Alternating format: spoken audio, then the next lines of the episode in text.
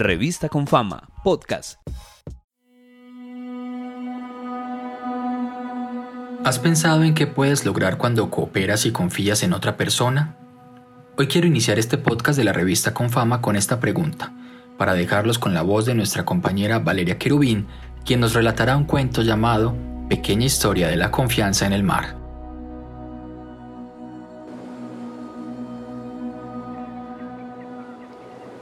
Pequeña historia de la confianza en el mar. He aquí a Ricín, el viejo caballito de mar, rodeado de peces, medusas y pulpos en la antigua pradera marina.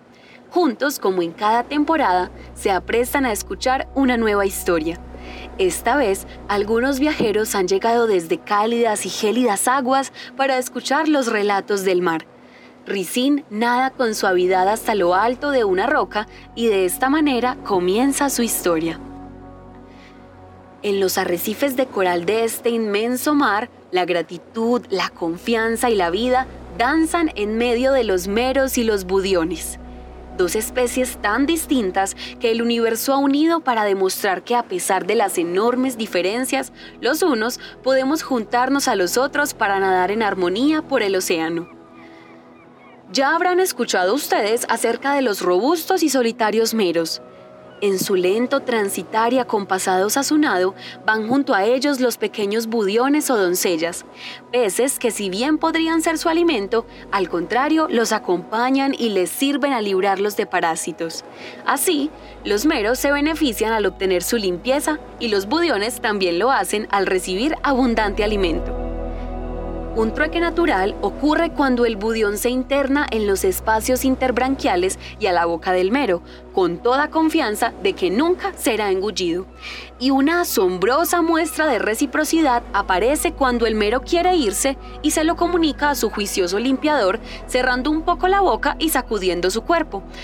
Lo hace incluso cuando se ve en peligro de ataque, renunciando a escabullirse al instante y así tragarse sin contemplación a los budiones. Nadar juntos en bonita amistad y confianza es destino de estos dos peces que a simple vista opuestos terminan siendo complemento, que cooperan para su mutuo beneficio y nos alientan a creer que podemos estar al lado del otro sin devorar ni ser devorados. Con estas palabras, Ricín, el caballito de mar, da la vuelta nadando rumbo a la superficie, eleva su mirada hacia los tenues rayos del sol que logran atravesar las aguas y con la ilusión de que en el desconocido mundo, allá arriba, puedan habitar seres humanos que se comporten tan solidarios como los meros y los budiones, y de esta manera entiendan que no siempre el pez grande se come al chico. Los meros son un pez solitario, de aspecto robusto, perfectamente adaptado a la vida en los fondos del mar. La mandíbula inferior sobresale con respecto a la superior. Es de color marrón con manchas blancas. Puede alcanzar tamaños muy grandes, llegándose a haber encontrado ejemplares de 150 kilogramos de peso y unos 70 metros de longitud con una edad de 50 años. Se alimenta de otros peces más pequeños, algunos crustáceos.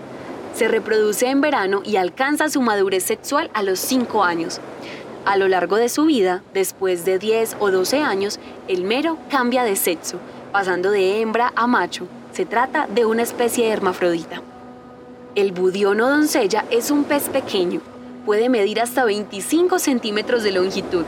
Presenta una coloración muy viva con una banda longitudinal color naranja. Cuando percibe peligro o durante la noche, se entierra en la arena. Se caracteriza además por los dobles labios carnosos que cubren sus mandíbulas. Su cuerpo es de forma oblonga y su carne es bastante apreciada.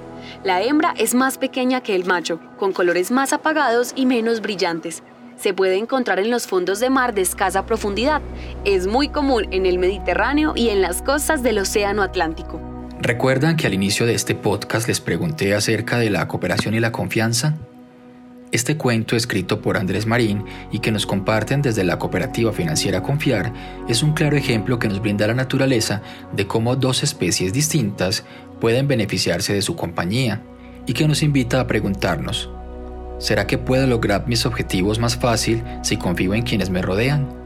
¿O cómo puedo fomentar la confianza en mi equipo de trabajo? Este fue un episodio más del podcast de la revista Confama Recuerden visitarnos en revista.confama.com. Nos oímos luego.